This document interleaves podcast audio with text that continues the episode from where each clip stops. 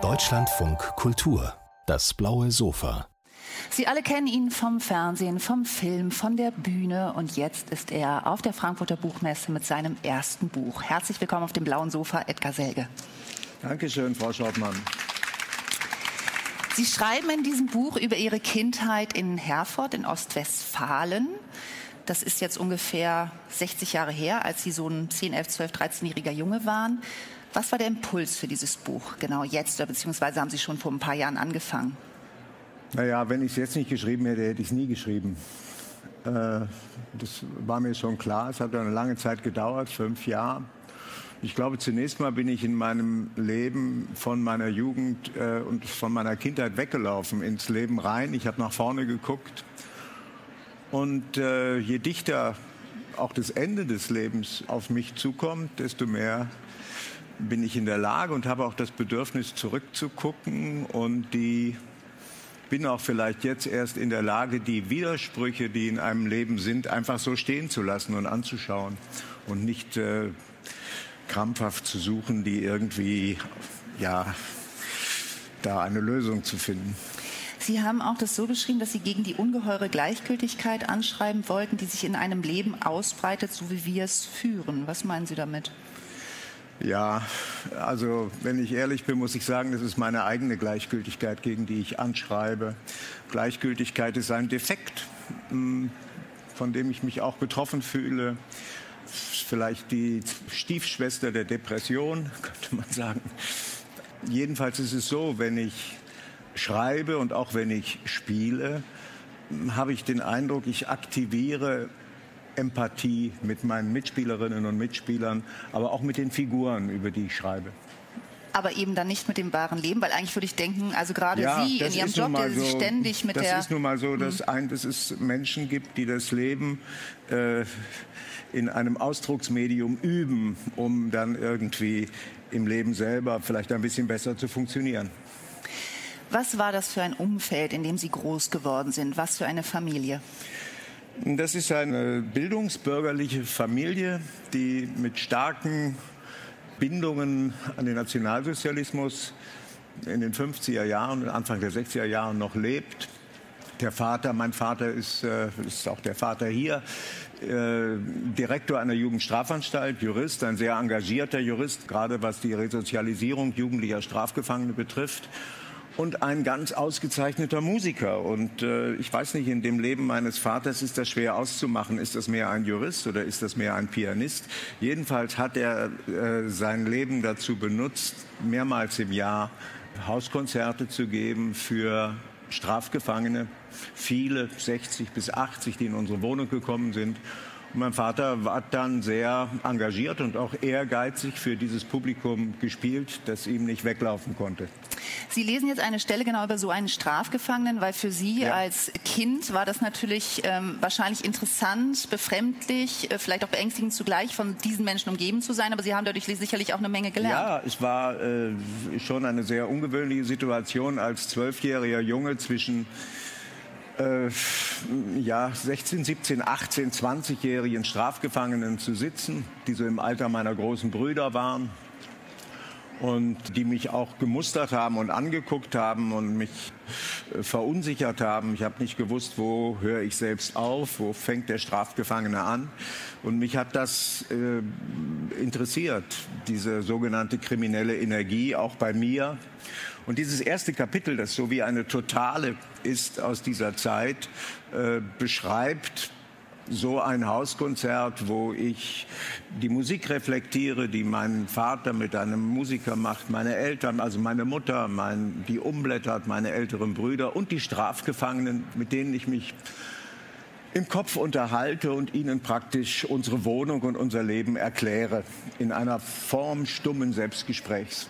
Mhm. Bitte. Ja, danke, Frau Schau. Ja, ich suche Spuren in den Gesichtern der Strafgefangenen. Ich weiß eigentlich so gut wie gar nichts über sie. Das ist eine Schande, wie wenig ich weiß. Was heißt das schon? Jemand ist ein Kindermörder. Überhaupt Mörder, was für ein monströses Wort, das einige wie ein Keinszeichen vor sich hertragen müssen. Und sie sehen alle ganz verschieden aus. Lustig, ernst, ängstlich, verschlossen, offen. Manche haben erwartungsvolle Kindergesichter. Manche schauen wie vom Leben zu früh erschöpft und zur Trauer verdammt. Lamont zum Beispiel, wo ist er eigentlich? Ich habe ihn noch gar nicht gesehen. Vielleicht sitzt er hinter mir. Jetzt ist Mozart dran. Der langsame Satz dieser Sonate ist besonders eingängig, sagt mein Vater. Mozart habe ihn kurz nach dem Tod seiner Mutter komponiert. Und mein Vater, dessen Mutter in Königsberg bei einem Phosphorbombenangriff der Briten verbrannt ist, lehnt sich zurück und spielt das Thema mit geschlossenen Augen. Ja, das Thema strahlt eine Erschöpfung aus, der man sich gerne überlässt. Lamont hat seine Freundin erschossen. Er ist gelernter Buchhändler und arbeitet hier in der Buchbinderei. Er hat unsere Noten, die nach dem Krieg in einem ausgebombten Berliner Keller lagerten, alle wieder neu eingebunden und liebevoll mit einem Lesebändchen aus roter Seide versehen. Eigentlich wollte sich Lamont auch erschießen, aber nachdem seine Freundin tot war, hat die Kraft für ihn selbst nicht mehr gereicht. So drückt mein Vater das aus. Er ist ein halber Kleist, sagt mein Vater nachdenklich. Und auf meine Frage, wer Kleist sei, erklärt er mir geduldig, obwohl er sich ärgert, dass er sich mit Lamonts Mord schon wieder verplappert hat, dass es sich bei Kleist um einen verzweifelten jungen Dichter gehandelt habe, der sich und seine Freundin am Wannsee in Berlin erschossen hat. Wann war das? frage ich meinen Vater. Im November 1811. Das ist ja lange her. Ja, sagt mein Vater. Wie viele Jahre sind das? Na? Ich bin schwach im Kopfrechnen und mein Vater ist ungeduldig, aber er ist gut aufgelegt und hilft mir. Welches Jahr haben wir jetzt? 1958. Also, 58 minus 11 ist natürlich 47. Also, 147 Jahre ist Kleist tot. Ein Goethe-Zeitgenosse. Zu Lebzeiten wurde er als Dichter nicht richtig anerkannt und Goethe hat sich gemeinsam mit seinem Freund Schiller über ihn lustig gemacht. Und deshalb hat sich Kleist und seine Freundin erschossen, frage ich. Mein Vater nimmt sich einen Augenblick Zeit und erzählt, als sei er damals Gerichtsreporter gewesen. Das weiß man nicht so genau. Goethe hat einen Roman geschrieben, in dem sich ein junger Mann Werther aus Liebeskummer erschießt. Das war ein Bestseller. Und viele junge Leute, die selber Liebeskummer hatten, haben sich nach der Lektüre von diesem Buch erschossen. Und Lamont hat dieses Buch auch gelesen mit seiner Freundin. Aber er hat nicht begriffen, dass Goethe, der sich eigentlich auch erschießen wollte, nur am Leben geblieben ist, weil er das Buch geschrieben hat. Die Leiden des jungen Werther. Und weshalb ist Lamont ein halber Kleist? Ein halber Kleist, sagt mein Vater, ist die Hälfte von einem Ganzen. Das ist unter Juristen eine stehende Redewendung. Wenn zwei Menschen gemeinsam Selbstmord begehen, gibt es keinen Schuldigen. Wenn sich aber zwei Menschen umbringen wollen und einer bleibt auf halbem Wege stehen, was ist das dann? Dann gibt es einen Schuldigen, antworte ich wie aus der Pistole geschossen. Gut, sagt mein Vater, sehr gut. So kannst du Jurist werden. Das Interessante ist aber nun, dass man ja froh sein muss, wenn jemand seinen Selbstmord noch kurz vor der Tat stoppt, auch wenn er inzwischen zum Mörder geworden ist. Da muss man bei Lamont besonders froh sein, sage ich. Du hast vollkommen recht, aber das berücksichtigt kein deutscher Richter. Deshalb ist der halbe Kleist ein juristisches Beispiel für den Unterschied von Recht und Gerechtigkeit. Aha. Plötzlich schaltet mein Vater wieder um. Erzähl das bloß nicht weiter. Die Sache mit Lamont ist mir nur so rausgerutscht. Aber wenn mir morgen eine der Beamtenfrauen in der Nachbarschaft sagt, dass sie Angst vor Lamont hat, weil der seine Freundin erschossen hat, da kannst du was erleben. Das meine ich ernst. Dankeschön. Diese Szenen, äh, Herr Selge, sind lange her. Ähm, wie haben Sie sich diesem zwölfjährigen Edgar genähert, auch gerade was das Dialogische angeht? Naja, das ist natürlich dann schon auch ähm, äh, Fiktion, weil so genau kann man sich an Dialoge nicht mehr erinnern, sondern nur an die Abdrücke, die man davon hat. Ich weiß nicht, Erinnerungen sind, kommt mir vor, eher Abdrücke im Körper, in den Muskeln, in den Fasern, in den Faszien. Und man muss sehr genaue Situationen dann erfinden, rekonstruieren, montieren, äh, bis diese Empfindungen wieder anfangen aufzublühen. Mhm. Sie selber waren nicht kriminell, aber Sie waren waren ein Junge, der äh, gelogen hat. Das wurde ihm von seinen Eltern vorgeworfen. Äh, sie haben die Klassenkasse, glaube ich, ausgeraubt. Sie haben ab und zu mal geklaut, um ins Kino zu gehen. Ja. Sie sind heimlich ins Kino gegangen. Ja, musste ich. Ich hatte ja kein Geld. Ja, genau. Ähm, würden Sie sagen, das war das, was halt Jungs so machen in dem Alter? Oder war das auch ein Rebellieren gegen dieses Elternhaus? Ich glaube, das ist eine subversive, schon eine, eine subversive Kraft. Das ist Subversion. Das ist der Versuch, die autoritären Strukturen, die man sehr genau spürt, zu unterlaufen und dadurch äh, zum Fall zu bringen. Ich meine, äh, interessant finde ich äh, schon diesen Zusammenhang zwischen bildungsbürgerlicher Kultur und einer faschistoiden Gesellschaft. Ja, das kann man ja hier auch in dem Verlag direkt gegenüber auch sehen Jungen Europa Verlag, wegen dem einige hier nicht zur Buchmesse gekommen sind. Äh, ich kenne viele Menschen, zum Beispiel auch die unterrichten an Universitäten, die sich darüber beschweren, die jungen Menschen würden zu wenig lesen heute. Und äh, die sagen das in einem Ton, als würde damit praktisch eine große Barbarei vor der Tür stehen, die bald ausbricht. Und ich denke dann immer, unsere Eltern sind mit Dostoevsky im Rucksack äh, nach Russland gegangen und haben dieses Land überfallen und einen Vernichtungskrieg geführt und die Leute ausgehungert in Leningrad. Also Kultur schützt überhaupt nicht vor Barbarei. Mhm. Es war, ähm, um nochmal auf die Familie zurückzukommen, es waren äh, autoritäre Strukturen. Also vor allem Ihr Vater war ein sehr strenger Vater, ein schlagender Vater, was auch ein großer Aspekt in diesem Buch ist. Wie sehen Sie ihn heute? Naja, das ist ein, ein Widerspruch, mit dem ich lebe. Es gibt einen Satz in diesem Buch, der mir eingefallen ist oder der, den ich hingeschrieben habe, als ich in Quarantäne saß in Berlin in der Wohnung und äh, draußen war wirklich die strenge Pandemiezeit. Es war im März letzten Jahres, die Straßen waren leer und ich durfte nicht raus und das Wetter war toll, die Sonne fast unwirklich schön, knallte durchs Fenster und ich habe dann so, als ob ich gefragt werde, wovor schämst du dich eigentlich, Edgar? Spucks aus Sachs. Dann habe ich hingeschrieben, ich will nicht jemand sein, der den liebt, der ihn schlägt. Und das kann sich ja jeder nachvollziehen. Aber das Interessante an dem Satz ist natürlich, dass die Liebe da ist und gleichzeitig die unendliche Scham, dass man äh, geschlagen worden ist und diese beiden Dinge irgendwie nicht äh, zusammenbringen kann. Das ist einer dieser Widersprüche, von denen ich sagen würde, dass ich, glaube ich, alt werden musste, um die einfach so nebeneinander stehen zu lassen.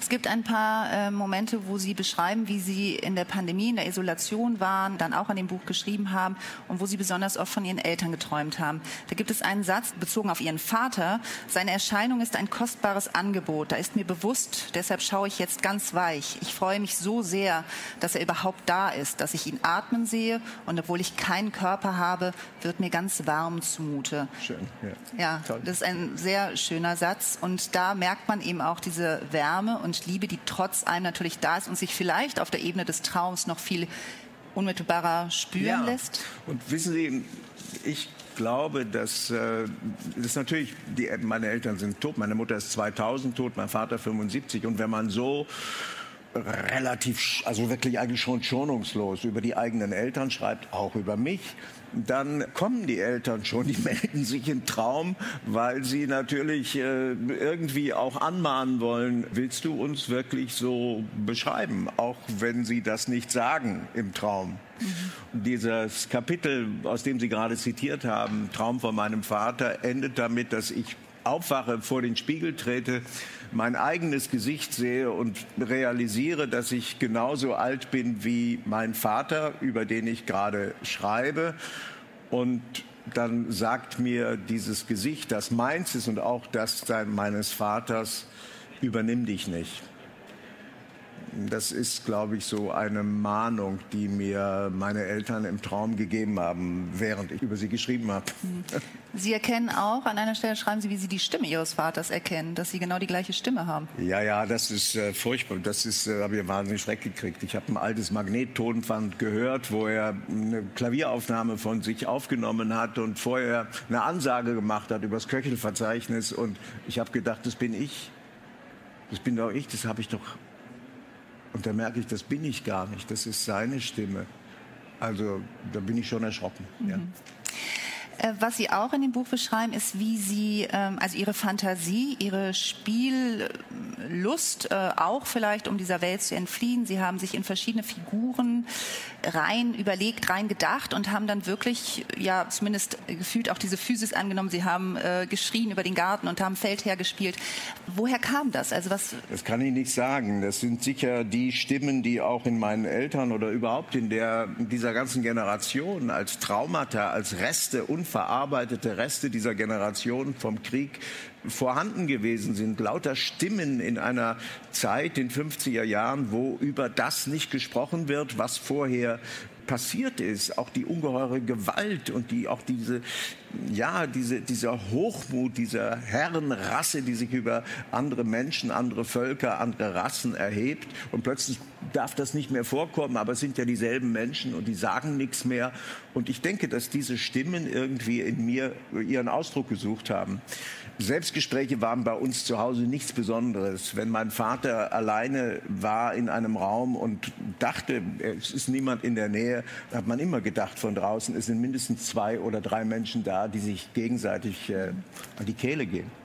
Als Sie dann aber im Garten mit seinen Birnen äh, nach einem fiktiven Feind geschmissen haben, den Sie auf dem, ich weiß nicht, Schlachtfeld von Rotterdam oder von irgendwo niederschmettern wollten, ja. da ist er dann schon sauer geworden. Ja, natürlich. Ja, ich habe viel auf einem Birnbaum gesessen und äh, die großen Bombardierungen durchgeführt äh, von Rotterdam, Warschau und London, London Blitz und so weiter, weil die alle an Generalfeldmarschall Kesselring gebunden waren. Und Kesselring war einer der Generäle, die im Zug Zuchthaus in Werl gesessen haben, zum Tode verurteilt, dann später begnadigt, genauso wie äh, von Mannstein, wie Wolf, den Kommandeur von Rom, wie Simon, der erste, der dem ersten Konzentrationslager in Sachsenburg vorgestanden hat.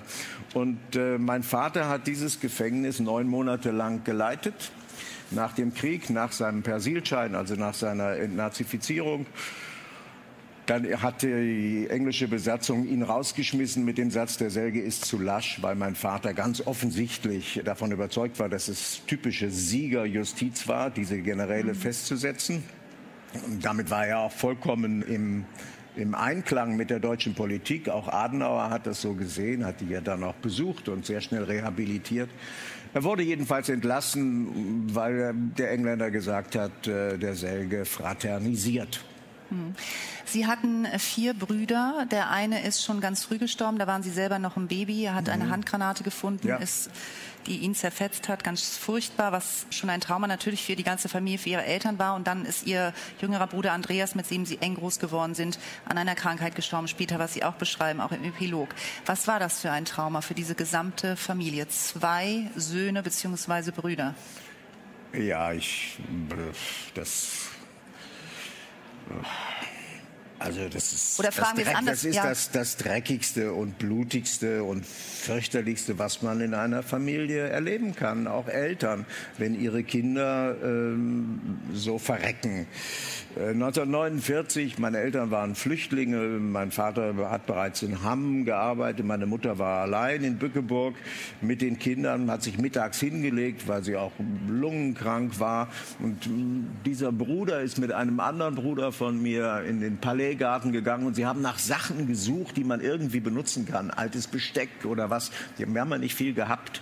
dann haben sie dieses Ding gefunden, diese Handgranate und haben die, die haben sie mitgenommen. Er hat da zu Hause auf die Sandsteintreppe gelegt und hat gesagt, wer mir das aufmacht, der kriegt zehn Pfennig. Und dann war niemand da, der das aufmacht. Dann hat er sich einen Krocketschläger geholt und hat da drauf gehauen. Mhm. Und mein Bruder, der das überlebt hat, ist mit mir 40, 45 Jahre später dahin gefahren und hat mir das noch einmal genau geschildert und erzählt. Und in einer Familie ist es so, dass die Eltern sich so entsetzliche Vorwürfe natürlich ihr Leben lang darüber machen, Sie haben von diesem Bruder immer wieder versucht zu erzählen. Es gab sehr schöne Geschichten. Und mich hat total fasziniert, dass meine Eltern immer angefangen haben, die zu erzählen. Und an einem bestimmten Punkt, wenn der da auch draufgeschlagen hat oder auch bei anderen Geschichten, nicht mehr weitererzählen konnten und äh, weinen mussten. Und die Zeit, die sie sich gelassen haben, um in Ruhe zu Ende zu weinen, beide in ganz verschiedenen Tönen, bei meiner Mutter so ein leises, hohes Wimmern, bei meinem Vater so ein tiefer, durchgezogener Ton und dann hatten sie die Hände aufeinander und dann irgendwann ist das praktisch äh, abgesackt in den, soll ich sagen, in den großen Atem und dann konnten sie weitererzählen, haben sie weitererzählt, bis sie wieder geweint haben. Und diese Art Geschichten zu erzählen, unterbrochen durch nicht mehr weiter können, weil es einem den Hals zuschnürt und das Abwarten, bis sich das abgeatmet hat und man wieder weiter erzählen kann, das hat mich ungeheuer beeindruckt. Hm. Später ist dann eben Ihr anderer Bruder gestorben, der Ihnen besonders nah war. Da schreiben Sie an einer Stelle, du warst weg und die Suche nach meinem eigenen Leben ging los. Ja. Das war also ein Verlust, der eigentlich nicht zu fassen war und Sie wussten nicht, wohin damit, weil er gehörte praktisch zu Ihnen, ja. Ja, ich würde sagen, es äh, gerade auch in so einer bildungsbürgerlichen Familie, es braucht einen Punkt in jedem Leben, wo man spürt, man muss sich aus der eigenen Familie lösen. Die wichtigen, wirklich wichtigen Menschen werden außerhalb deiner Familie sein. Du musst dir dein Publikum, ich meine es gar nicht im Sinne von mhm. Schauspieler, woanders suchen. Du musst dir die Resonanzräume, deine Freunde und Freundinnen woanders suchen. Dann danke ich Ihnen sehr, dass Sie hier waren. Danke, ich kann Ihnen nur empfehlen, dieses sehr bewegende Buch zu lesen. Danke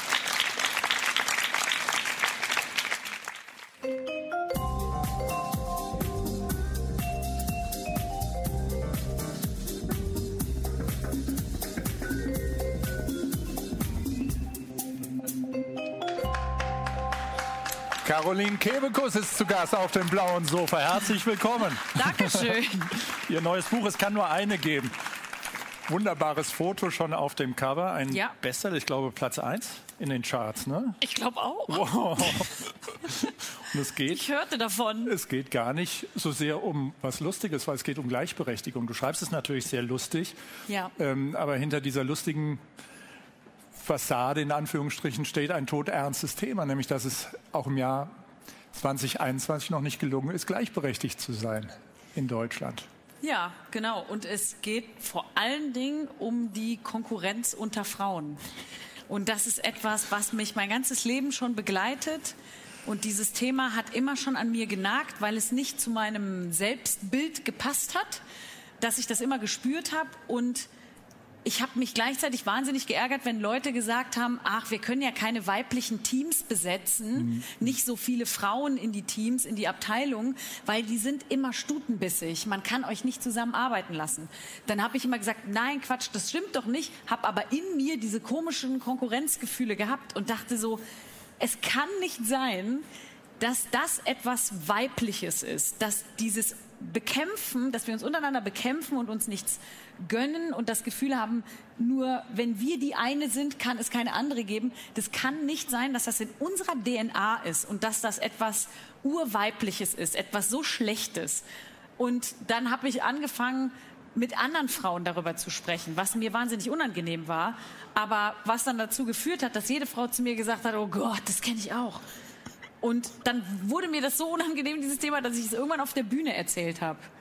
Weil ich immer weiß, wenn mir ein Thema unangenehm ist und ich das auf der Bühne erzähle, dann passiert was. Ja, ja.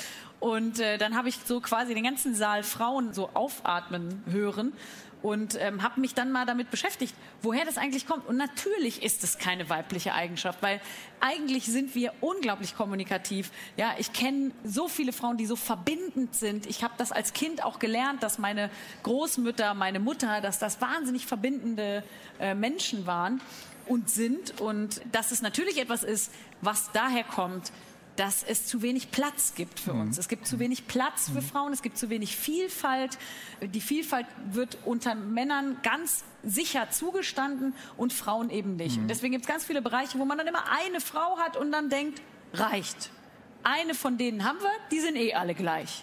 Ja, wir leben ja immer noch in, in ganz alten Strukturen. Das ist ja auch sehr lange schon gelebt, dieses Prinzip. Und das steckt ja in uns allen auch ganz tief drin. Ne? Und äh, Männer fördern halt eher Männer und Frauen haben das Gefühl, wenn ich eine andere Frau fördere, dann verliere ich meinen eigenen Platz. Also ich glaube, da sind wir noch lange nicht da, wo wir hinwollen. Und man kann jetzt die Quote diskutieren, wie man will. Ich weiß, dass es äh, viele Argumente dafür und viele dagegen gibt.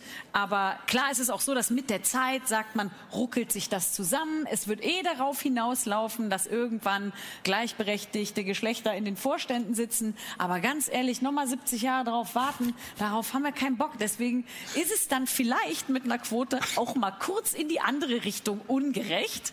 Aber ich finde dann auch immer so lustig, wenn mir jemand sagt, nee, also ich bin gegen die Quote, weil ich möchte ja für mein Talent und für meine Erfahrung mhm. den Job bekommen und nicht nur, weil ich eine Frau bin. Dann denke ich immer, was denken die denn, was da für eine Frau genommen wird? Also gehen die auf den Lidl-Parkplatz und sagen, Glückwunsch, Frau Schmitz, äh, Siemens-Vorstand.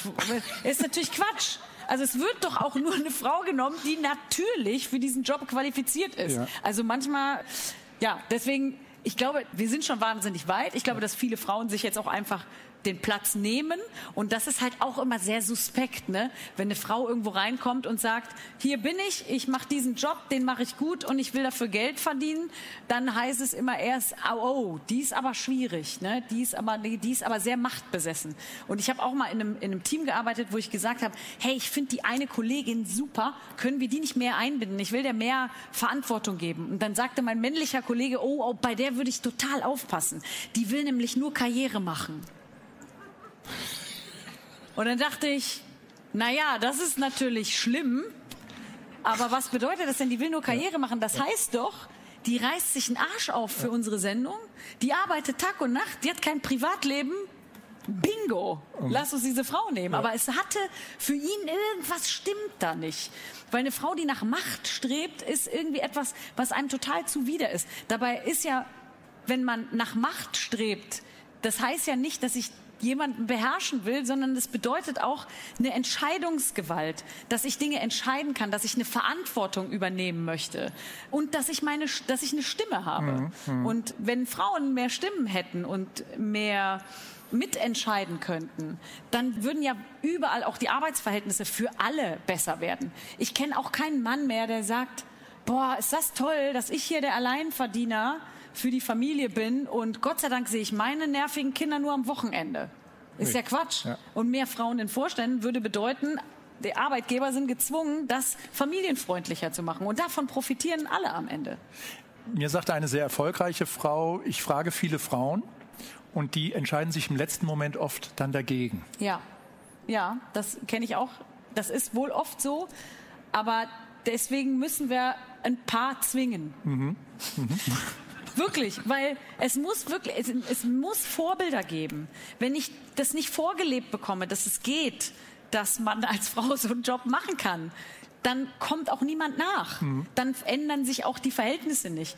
Wenn ich nicht Gabi Köster auf der Bühne gesehen hätte, als 10-, 11-Jährige, wie die ihre Figur gespielt hat, laut, ohne dass ein Mann daneben stand, der die Witze gemacht hat, sondern die war lustig. Ich hätte nicht gewusst, dass das ein Beruf ist. Äh, hätte ich nicht Anke Engelke gesehen in der Wochenshow, die mir die Augen geöffnet hat, wie die gespielt hat, wie die war, wie das war für mich klar, dass das ein Beruf ist, mhm. den ich auch machen kann. Mhm. Ich wäre selber nicht drauf gekommen. Mhm. mhm. Verstehe, es braucht Vorbilder. Ich habe auch gelernt, es braucht weniger Frauen, die sich selber runtermachen. Ja. Und andere. Also die Konkurrenz unter Frauen scheint noch mehr ja, wir haben eben das Gefühl, dass es in vielen Bereichen, das fängt an, bei mir, meine erste Erinnerung daran ist im Kindergarten, als es darum ging, das Krippenspiel zu besetzen. Da war klar, es gibt eine einzige Rolle für ein Mädchen, das ist die Maria. Mhm. Alle anderen sind Jungs. Ne? Wir waren aber 20 Mädchen im Kindergarten in der Bärengruppe. Was waren wir alle im Krippenspiel? Schafe. Oder? Wir waren Schafe. Und dann gab es dann irgendwie die gesagt, du kannst auch der Josef sein. Ja, ich wollte aber nicht der Josef sein. Alle wollten die Maria sein. Und die Kindergärtnerinnen haben das auch noch so angetriggert. Ich weiß noch genau, wie die gesagt haben, ich weiß schon, wer die Maria ja, ja. sein wird. Und man war so mit seiner besten Freundin plötzlich in so einem Konkurrenzding und dachte so, ja, wir wollen aber beide die Maria sein. Es kann aber nur eine werden. Und dann waren wir wieder Schafe. Und ja. das zieht sich, das zieht sich dann einfach durch. Dann, dann werden uns Märchen erzählt äh, von Dornröschen, von Schneewittchen, wo es immer die eine, die schönste, die Auserwählte mhm. ist. Es ist die schönste, das ist die Prinzessin, die am Ende vom Prinzen gerettet wird. Und warum wird sie gerettet vom Prinzen? Weil sie zu dämlich ist, ihre eigene Scheiße geregelt zu kriegen. Jede Prinzessin sitzt wirklich knietief in einer Misere, ja, die meisten werden mit dem, das Leben ist bedroht. Ja? Schneewittchen zum Beispiel, die weiß, die böse Königin, die auch noch ihre Stiefmutter ist, die will mich umbringen. So, jetzt könnte man ja eine, wenigstens eine kleine Lernkurve bei Schneewittchen erwarten. Aber wie oft hat die der Hexe die Tür aufgemacht? Dreimal.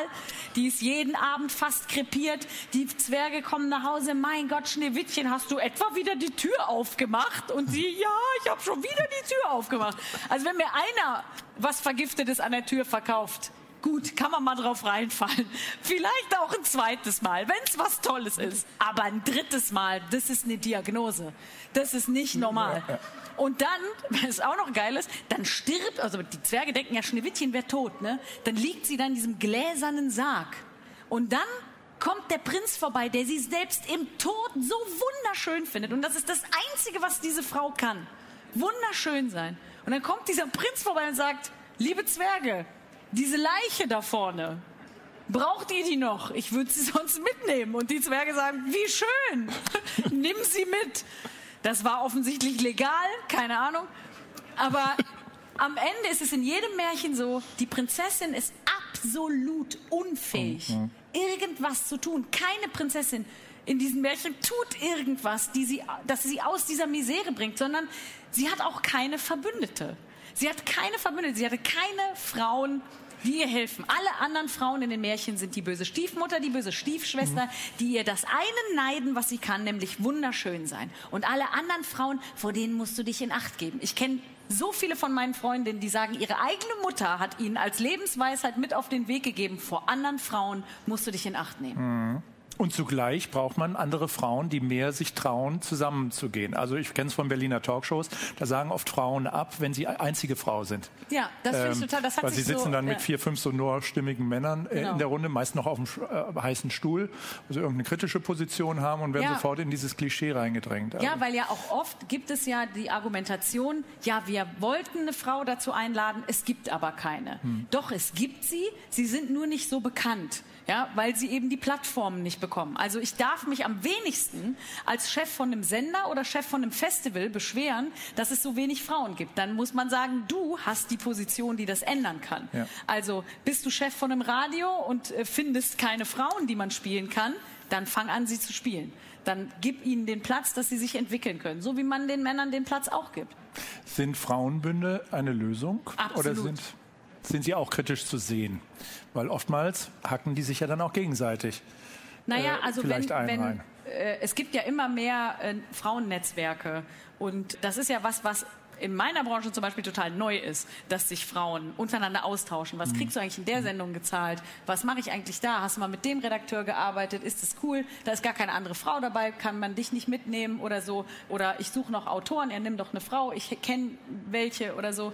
Aber dass wir uns verbünden, ist ja essentiell für die Gleichberechtigung. Wir sind mehr. Es gibt mehr Frauen als Männer auf dieser Welt. Mhm. mhm. Wenn wir untereinander unsere Konkurrenz abschaffen würden, dann wäre das Ganze gar kein Thema mehr. Stichwort Solidarität. Ich glaube, du hattest ein Buch dabei, was du auch ich finde, ja, ich finde Solidarität hat auch immer was mit Privilegien zu tun. Also mhm. wenn ich ein äh, Privileg habe, ich könnte mich ja auch hinsetzen und sagen, Feminismus ist scheißegal, weil ich habe es auch geschafft, kann jede andere Frau schaffen. Mhm. Das ist aber nicht so. Ich habe Privilegien, die andere Frauen nicht haben. Ich darf hier heute als weiße Frau, habe ich das Privileg, mein Buch vorzustellen und das haben andere Freundinnen und Kolleginnen nicht, wie zum Beispiel meine Kollegin äh, Jasmina Kuhnke, die eigentlich heute hier auf dieser Bühne ähm, hätte sein sollen und ihr Buch Schwarzes Herz vorstellen wollte. Aber es ist für Sie und für andere äh, KollegInnen hier nicht sicher, das zu tun. Für mich ist es sicher. Ich bin eine weiße Frau, die das Privileg hat, eben nicht diesen Gefahren ausgesetzt zu sein. Und da fängt es ja an, dass man die eigenen Privilegien nicht für selbstverständlich nimmt und auch nicht so tut, als wäre das normal und für alle anderen zu erreichen. Hm. Halten Sie das Buch gerne in die Kamera. Ja, ist es die zwei? ja. Also Sie wissen, die zwei, da ist der Profi sofort. Natürlich, jetzt ist es in der drei. Es sieht auch von allen Seiten sehr gut aus. Was muss sich an der Erziehung ändern? An der von Erziehung? Eltern? Sie sagten auch, oder du sagtest auch im Buch, es ist an vielen Stellen für 0 Euro auch viel Luft nach oben. Ja, ich äh, glaube. Erziehung, stelle ich mir vor, ist ein, ein ganz wesentlicher Punkt. Also, Das kann ich als Vater meinem Kind mitgeben. Ähm, ich glaube, kompetitives Verhalten ist etwas, was man bei Mädchen schneller unterdrückt. Mhm. Ne, wenn zwei Mädchen sich streiten, prügeln, was auch immer, dann sagt man, jetzt kommt mal wieder runter, Mädels, ihr seid ja hysterisch. Bei Jungs sagt man, die müssen das nochmal ausfechten. Ne?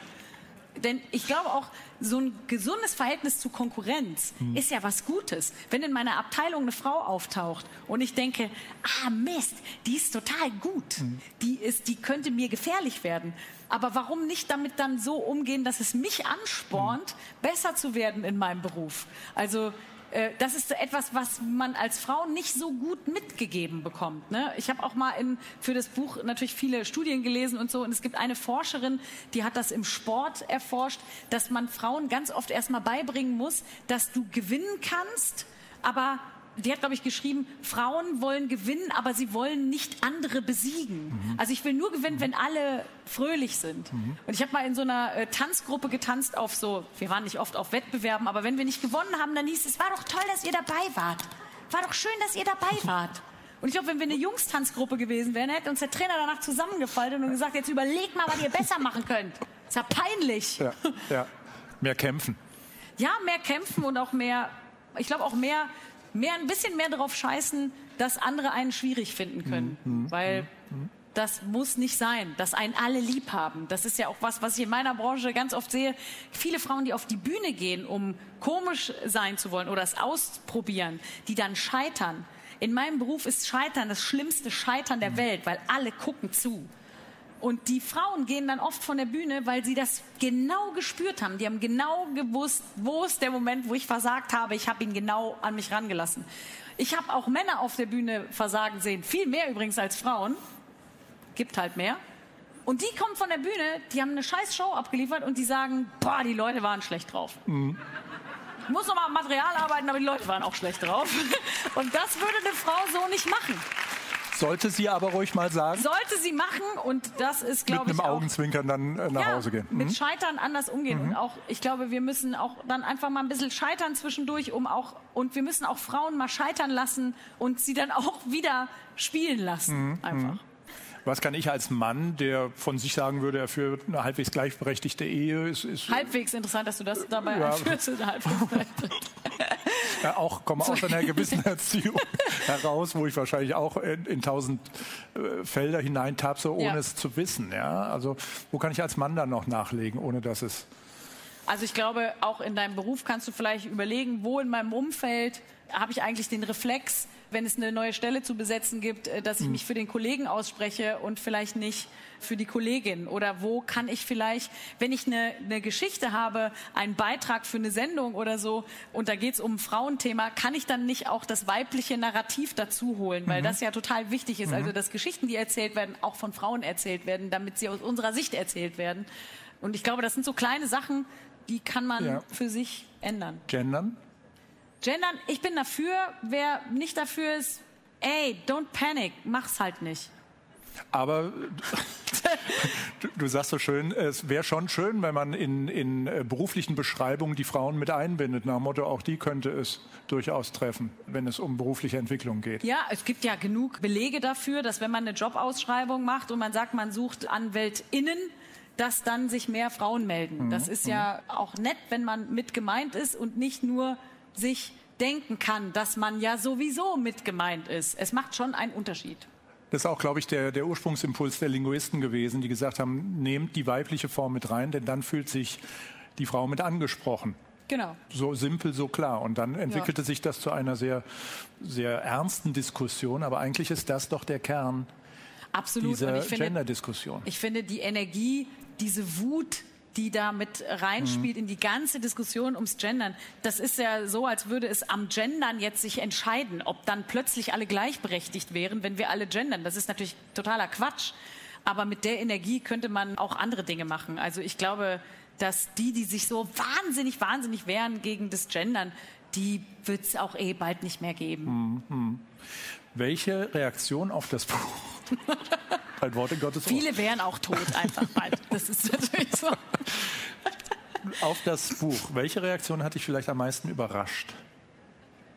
Also ich fand es total schön, dass so viele Frauen gesagt haben, oh mein Gott, ich bin genauso und dass es so eine Offenheit dazu gibt, das zu ändern. Weil ich finde, dass wir in so vielen Debatten gerade ähm, so rigoros sind und die nicht mehr offen führen. Also das ist für viele Dinge, die wir ansprechen und die wir wahnsinnig hart diskutieren, dass wir gar keine Türen mehr aufmachen für Leute, die sagen, ah okay, sorry, das habe ich irgendwie sehe ich das jetzt anders.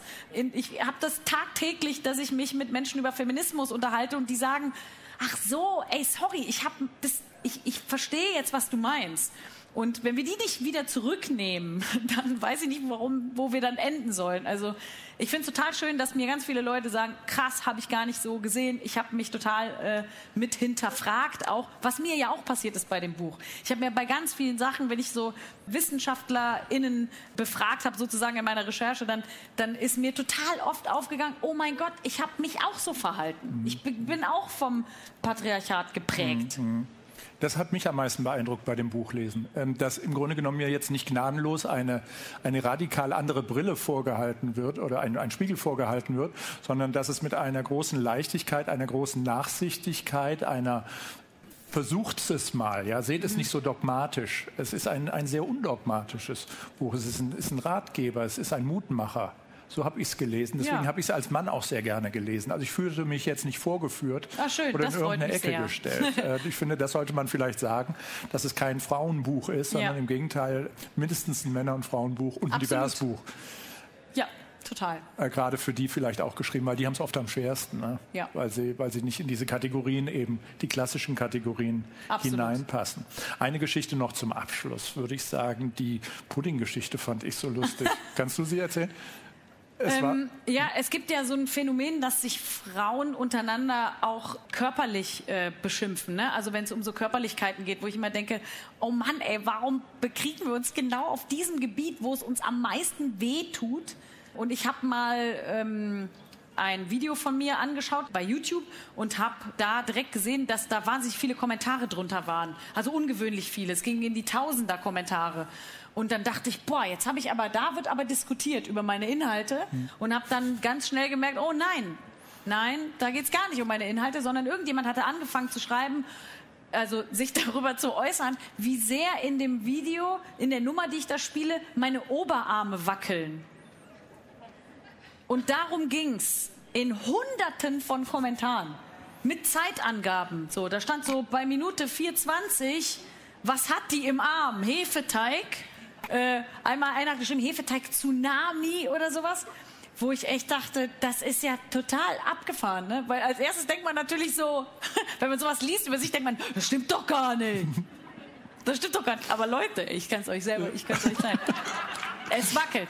Es wackelt wirklich sehr. Und es wackelt schön und es ist auch gut so, würde ich sagen. Aber aber wie abgefahren, oder? Ja. Dass, dass das der Inhalt war, dass irgendwie es Leute gibt und vor allen Dingen Frauen gibt, die sich ins an den Computer setzen, an ihr Handy und sagen, weiß ich, haben die keine Freunde, mhm. dass einer sagt, gehen wir auf eine Party und die sagen, nein, ich muss Caroline Kebekus Bescheid sagen, wie sehr ihre Oberarme wackeln. Und schreiben das ins Internet, so als wüsste ich das nicht. Ja. Diese eine hat auch geschrieben, warum fuchtelt sie so mit den Armen? Weiß sie nicht, dass sie Winkfleisch hat? Nein, wusste ich nicht. War mir nicht aufgefallen. Also das ist wirklich etwas, wo man doch, und das ist was, was ich auch in, bei jungen Mädchen heute sehe. Und das finde ich total schön, dass so zwölfjährige Mädchen zu mir sagen, oder zu mir oder auch in einem Gespräch mit anderen, ey, so redet man nicht über die. Mhm. Wenn man sich über irgendwen unterhält und sagt, boah, die Nachbarin ist aber auch eine dicke Tonne. Ey, das ist Bodyshaming, sagen die Kinder, wo man denkt, okay, ihr seid weiter. Und zwar die Jungs auch. Total. Lernt meiner in der Grundschule. Absolut, ja. Sowas sagt man nicht. Also das gibt Hoffnung. Caroline Kebekus mit einem hoffnungsvollen Blick, wenn man sich traut. Ein Buch für Männer und Frauen und divers. Es kann nur eine geben. Vielen Dank Dankeschön. für den Besuch Vielen hier Dank. auf dem blauen Sofa.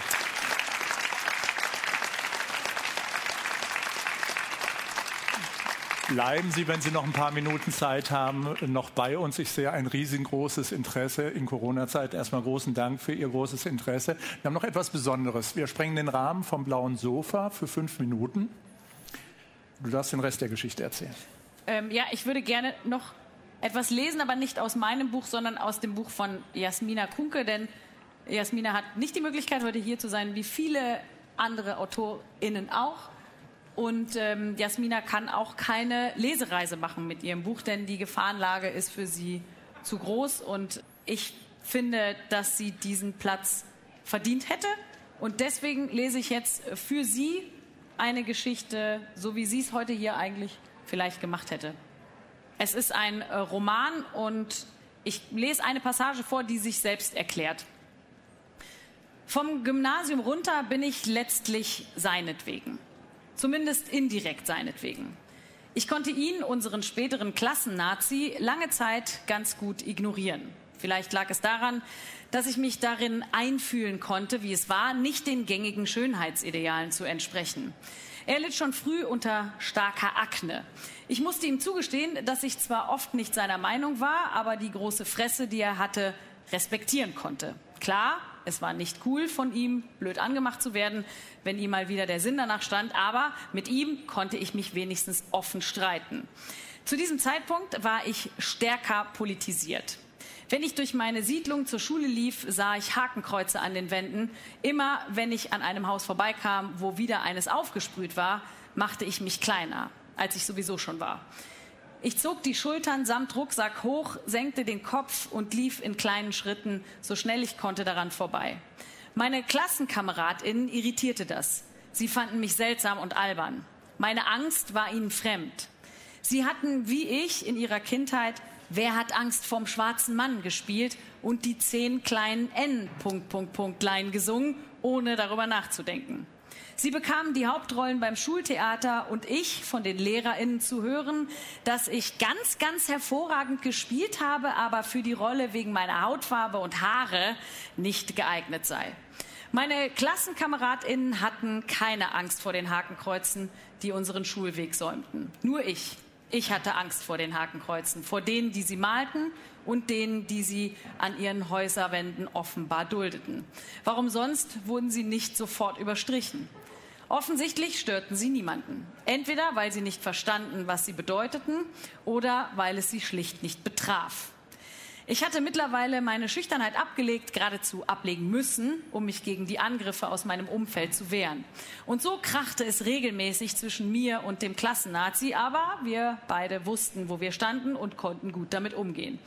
Irgendwann, da waren wir in der achten, begannen die Streite zu eskalieren. Er hatte mit seinen Freunden auf einer jüdischen Gedenkfeier die Gäste beleidigt. Menschen, von denen einige den Holocaust überlebt hatten. Ich konnte nicht schweigen. Ich wollte es nicht. Da tickte ich anders als meine MitschülerInnen. Die waren in der achten Klasse eher unpolitisch und fanden meinen ständigen Eskalationskurs gegen jede Form von Autorität und gegen politische Ungerechtigkeit eher peinlich als cool. Niemand außer mir legte sich mit unserem Klassennazi an. Zu feige, zu bequem und zu sehr damit beschäftigt, sich den Gedanken gleich auf dem Schulklo gefingert zu werden oder einen geblasen zu bekommen, nicht vom geröteten Gesicht ablesen zu lassen. Also kam es vielleicht nicht wirklich überraschend, dass die Direktorin mich hinter den Flugblättern vermutete, die irgendjemand verbreitet hatte, dem die Aktion auf der Gedenkfeier offenbar genauso gegen den Zeiger ging wie mir. Ich sitze in ihrem Büro und sie sagt ohne Umschweife, die Flugblätter sind illegal. Du hast dich damit strafbar gemacht. Ist dir das klar? Ich habe die Zettel tatsächlich weder angefertigt noch verteilt. Woher hätte ich die Kohle dafür nehmen sollen? Aber natürlich glaubt mir die Direktorin nicht. Sie droht mir im Übrigen nicht zum ersten Mal, dass ich an ihrem Gymnasium keine Zukunft haben werde. Als wüsste ich das nicht selbst. Ich hatte nie eine Zukunft, weder hier noch sonst irgendwo. Der kleine Nazi aber wird garantiert eine Zukunft haben. Sein Vater ist Arzt. Der wird ihn schon beschützen. Caroline Kebekus liest aus Solidarität gegenüber Jasmina Kuhnke, die aus Angst ihren Auftritt auf der Buchmesse abgesagt hat, aus dem Buch Schwarzes Herz. Vielen Dank. Vielen Dank. Dankeschön.